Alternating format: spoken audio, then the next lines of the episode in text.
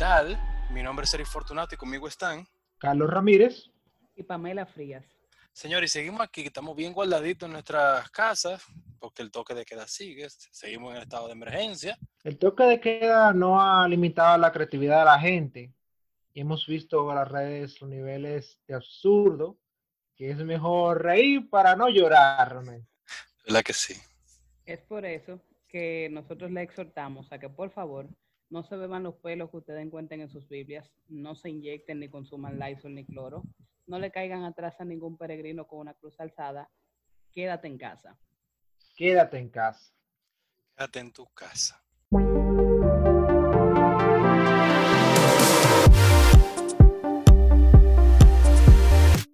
Saludos a todos y bienvenidos a una nueva entrega de República 21. Durante esta segunda temporada estamos analizando el proceso electoral y la propuesta de los candidatos y particularmente las propuestas presidenciales. En la entrega pasada, si se recordarán, analizábamos los resultados de las elecciones extraordinarias del 15 de marzo. Y también decíamos que si pasaba cualquier otra cosa o si salía el informe de la OEA, pues estaríamos con ustedes nuevamente. En esta ocasión, entonces, precisamente queremos abordar el reciente informe de la OEA sobre la auditoría que le realizaron a los equipos y el proceso del 16 de febrero, que todos sabemos que se suspendió. Me gustaría comenzar dejando caer un par de cositas, un par de preguntitas. Entonces, no hubo sabotaje, nadie conspiró, solamente fue una muy mala gerencia, un borrón y cuenta nueva y la realidad que muchas veces pasa, la soga se rompe por el lado más débil. Bueno, Eric, eh, desde el punto de vista jurídico, siempre en un, todo sistema democrático y que garantice, aunque sea mínimamente, eh, los derechos básicos de las personas, siempre se presume la inocencia. Y también hay una máxima latina que dice indubio pro reo, lo que quiere decir es básicamente que la duda favorece al reo. En este caso sería eh, la Junta Central Electoral como el actor principal del tema del fallo con el sistema del voto automatizado. Ciertamente hubo una falta de supervisión. Lo, lo que sería, vamos a decir, delicado en esta parte es determinar si esta falta de supervisión fue intencional o no. Conforme a lo que establece el informe de la OEA, esta destaca que ciertamente la Junta no demostró un manejo, un procedimiento controlado de los equipos que fueron utilizados con el proceso electoral, a fin de no viciar el manejo que de ellos se hiciera o evitar cualquier tipo de alteración, sustitución, contaminación o destrucción. Es decir, no se demostró que real y efectivamente la Junta Central procurara guardar lo que es la cadena de custodia de esos equipos. Estoy totalmente de acuerdo con Pamela. Realmente queda expresado una falta en la, en la gerencia y en la supervisión del proceso. En la existencia de procedimientos formales también, hay que decirlo, porque la prueba de software, la, pese a la autoridad de la Junta, insistir que había que implementar un sistema automatizado, deja ver una negligencia que no puede ser señalada solamente a los técnicos que manejaron dicho proceso.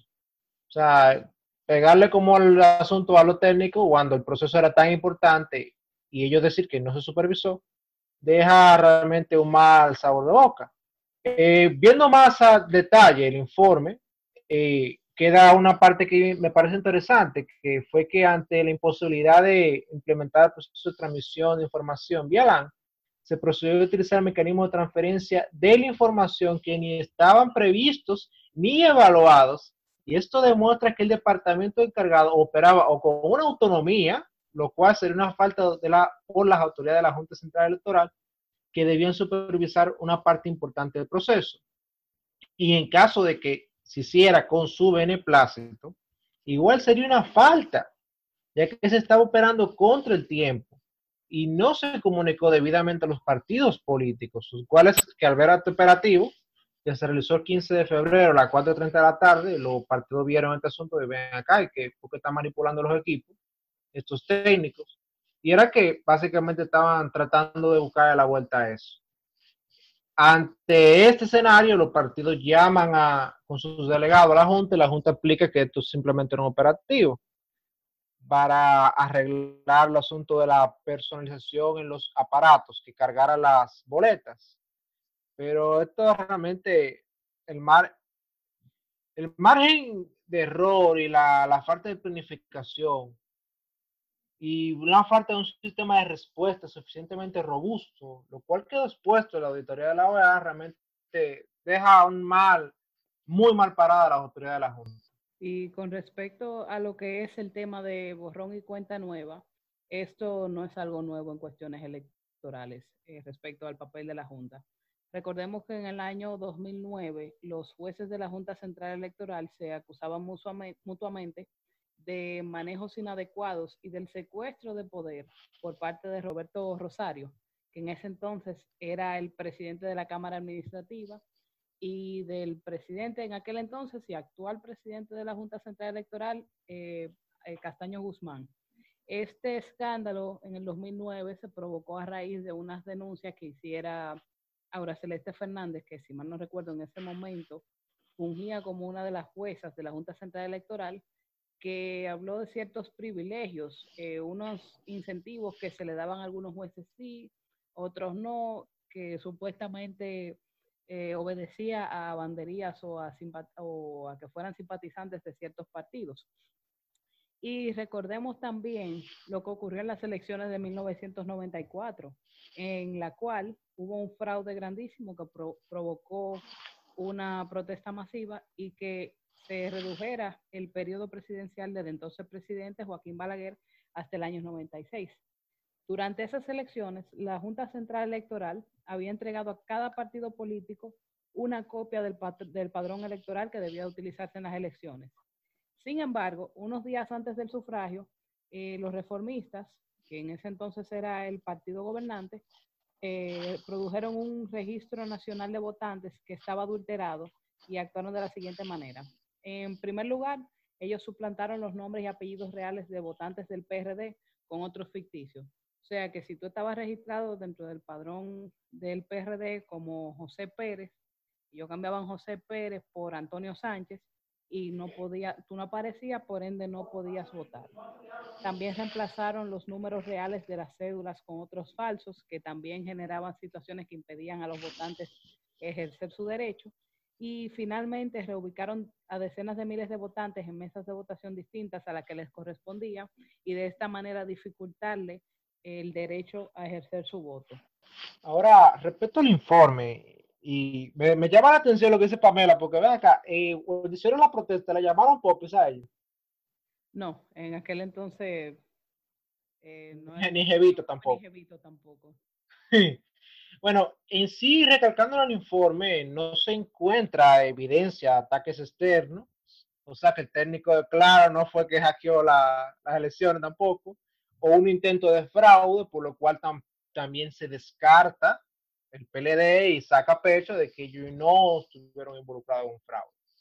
Aunque al momento del repliegue no se estableció una cadena de custodia como recomiendan las buenas prácticas, que es una cosa que también hay que observar. ¿Por qué no se hizo eso? Entonces, si tú no pudieras decir, Pamela, y abundar un poco más ahí, eh, ¿qué implicaciones eh, tendría? O sea, que ya la OEA tiró su informe, ok, ¿puede hacer algo el Ministerio Público? Que si no hay cadena de custodia, eh, ¿qué, puede, ¿qué puede pasar ahí? Entiendo que sí, que el Ministerio Público perfectamente pudiera actuar porque evidentemente hubo una negligencia. Entiendo que con estos temas, en el tema de la reforma que hubo en la ley de, la ley electoral, eh, le da espacio a una persecución de tipo penal, porque está bien, quizá no estoy diciendo que la Junta o sus responsables hayan sido ellos quienes hayan ejecutado el fraude, pero no, no observaron, no tomaron las medidas adecuadas y eso dio espacio a una brecha para las irregularidades que ocurrieron y que de haber habido la intención hubiese y se hubiesen involucrado manos criminales, el fraude hubiese sido mucho peor. Eh, aquí jugaría un papel muy importante lo que es eh, la Procuraduría Especializada para Delitos Electorales.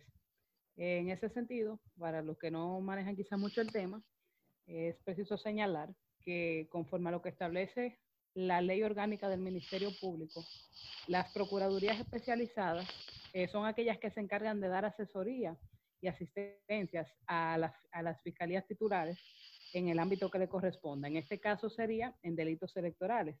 Estos, esta Procuraduría Especializada es quien dicta a los procuradores fiscales titulares las instrucciones particulares que correspondan en los ámbitos especializados por intermedio de la Dirección General de, Persecución y asumir personalmente, con la debida autorización del director general, cualquier proceso penal de acción pública desde su ámbito especializado cuando el interés público lo haga necesario. Aquí también entra en juego algo muy importante, que es la necesidad de que haya una independencia técnica de esa Procuraduría especializada. Dentro de lo que es el sistema de la Procuraduría General y el Ministerio Público, existen fiscales excelentes que tienen una vasta experiencia y entiendo que el tema electoral quizá puede resultar un tanto efímero o limitado, pero también es importante que el personal que esté trabajando dentro de esa Procuraduría especializada tenga la debida capacitación en ese tema para poder este, dar el debido curso y las persecuciones cuando corresponda ante los delitos electorales que se puedan presentar. Cuando nos metemos realmente en las entrañas del informe, eh, vamos, hay un detalle que ellos resaltan mucho, y es que el fallo con el asunto de los, la subida de la, los perfiles, ya que no se analizó previamente la infraestructura de redes antes de personalizar las urnas. Y eso fue una, la gran falla que hizo que cayera el sistema. Ellos dicen claramente en el informe de que de haberse hecho de una forma estandarizada, no hubiera dado ese fallo. Entonces no, no se hubiera tenido que suspender la elección.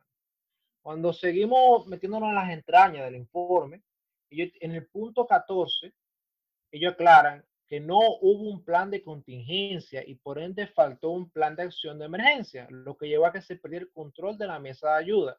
La mesa de ayuda básicamente es cualquier problema que se presentara en la mesa, ese técnico tenía que llamar a la junta y le iban a asistencia. No, esa asistencia no pudo ser efectiva. Eso generó que los propios responsables del sistema debieran atender las llamadas e incidentes y en consecuencia se imposibilitó analizar la casuística y brindar soluciones al escenario del caos que existió. O sea, un buen número de mesas no, no estaban funcionando a la hora de ya iniciar el voto.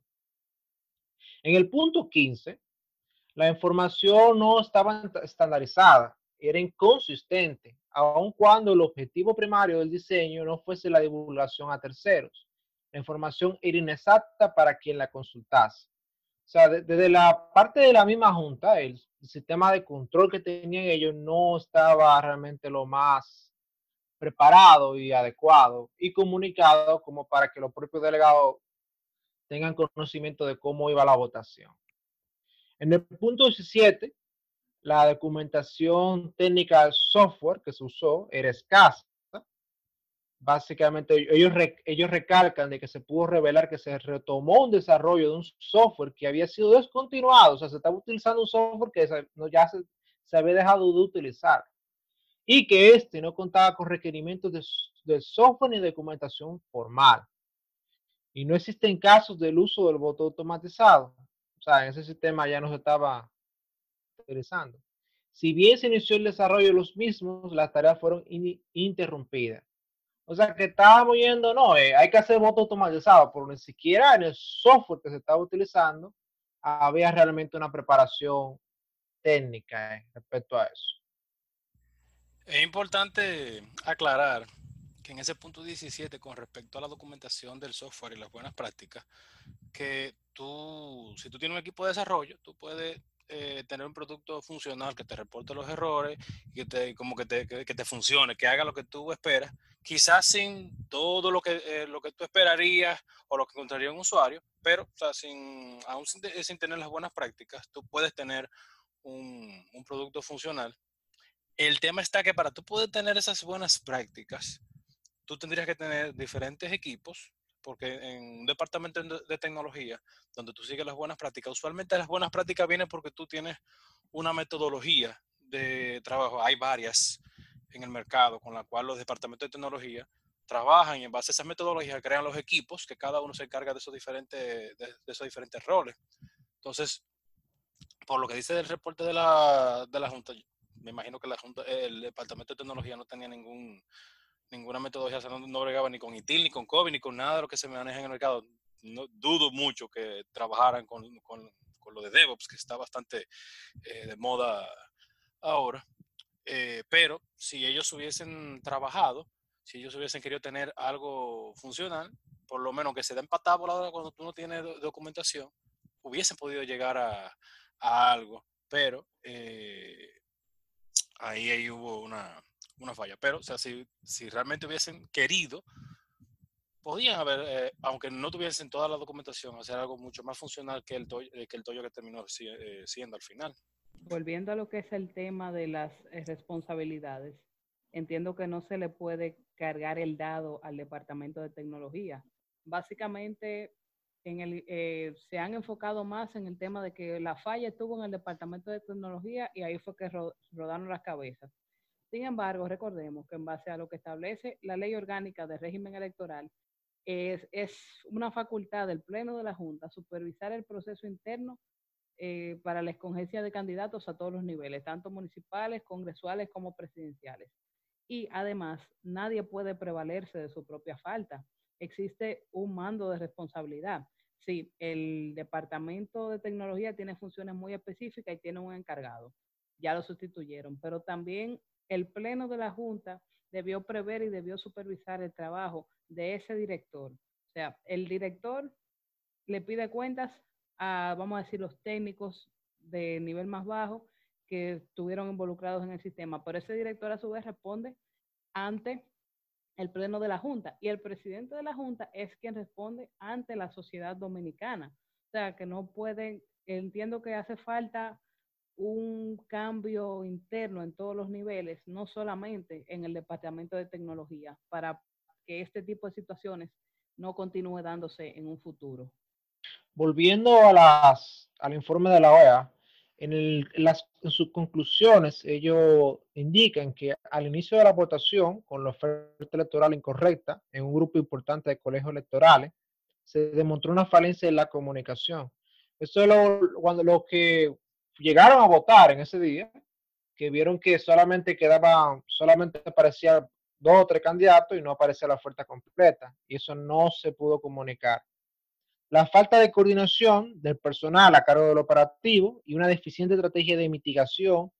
Esto configuró una situación insalvable para este grupo importante de mesas. Eso es lo que decía el día de las elecciones, que se estaba revisando, a veces se podía continuar las elecciones, pero se dieron cuenta que el número era suficientemente significativo como para tener que suspender el proceso. Y eso fue lo que se hizo. Ahora, viendo el informe, uno dice, vean acá, realmente no existe justificación alguna para no haber implementado un protocolo de control de calidad, según lo reportado por la OEA. O sea, a la Junta se le dieron recursos para que hiciera las elecciones, mucho dinero se le dio. Entonces, ¿por qué? Cosas que son mínimas, como un control de calidad, un software que realmente funcionara, ¿por qué no se hizo? Y en vista de que según el marco legal de la Junta Central Electoral, que es un órgano autónomo que tiene su cargo la función de organizar, dirigir, supervisar las elecciones, queda muy evidente que las autoridades de la Junta Central no han sido capaces de dirigir ni supervisar adecuadamente la organización de los procesos y ha dejado mucho que decir sobre su capacidad para seguir dirigiendo tan importante institución para la democracia dominicana. Realmente yo como joven valoro la implementación de la tecnología, o sea, bien, normal, uno ojalá que pueda votar incluso por correo, pero los procesos electorales requieren aplicar estándares mínimos para garantizar la integridad de la elección y la realización satisfactoria de las elecciones y la salvaguardia de la democracia y el derecho a elegir tus autoridades, que es algo súper importante en estos días realmente. Y por ahí para finalizar, eh, no solamente la OEA, digo, no solamente la Junta eh, tuvo, eh, tuvo culpa y tajada, sino que también los partidos políticos tuvieron, tuvieron gran parte del, control y de, la eh, falta de planificación y logística. ¿Por qué? Porque cuando la OEA ya finalizando habla de sus conclusiones y recomendaciones y demás, se refiere a que no pudieron establecer protocolo de seguridad, ni hash, ni encriptación, ni, ni todas las cosas, esas cosas que, que, ustedes han escuchado y que se han leído y demás, y tampoco las pruebas de las mismas, porque la Junta al último momento se tuvo que reunir con eh, los delegados de los partidos a petición de ellos, porque ellos querían tener su hash y su llave toda su cuestión y, y, y todo su protocolo, lo querían establecer, pero se reunieron con ellos y nada más se la pasaron ahí peleando y por los caprichos que cada uno, los intereses que cada uno tenía, ellos salieron de ahí sin acuerdo y así se quedó. Y así se quedó. Así que los partidos políticos y sus caprichos tienen gran parte de la, no solamente la mala supervisión de la, de la Junta y la mala gestión, sino que los partidos, por, su, por todos sus propios intereses, no llegaron a ponerse de acuerdo en algo que era tan vital como la propia seguridad, porque ya que se está hablando de un voto automatizado, hay que tener la seguridad de que no te vayan a ti a cambiar ni manipular eh, nada. Así que también hay una tajada para los partidos políticos. Les agradecemos eh, por escucharnos y les soltamos, como, como siempre, que nos sigan en Spotify, YouTube, iTunes, Google Podcasts, iVoox, eh, búsquenos como Sigua Digital en esas plataformas. Eh, búsquenos también en Facebook y en Instagram como Sigua Producciones danos like, síguenos y compártelo con tus amigos. Y también les informamos que pueden visitar nuestro portal cibodigital.com, donde van también a encontrar todos los episodios que hemos publicado hasta este momento y que hemos grabado. Síguenos en Twitter, arroba Digital, y puedes escribirnos a gmail.com, y también dejarnos tus preguntas en cualquiera de las diferentes plataformas y en la página web. Gracias eh, por escucharnos y hasta la próxima.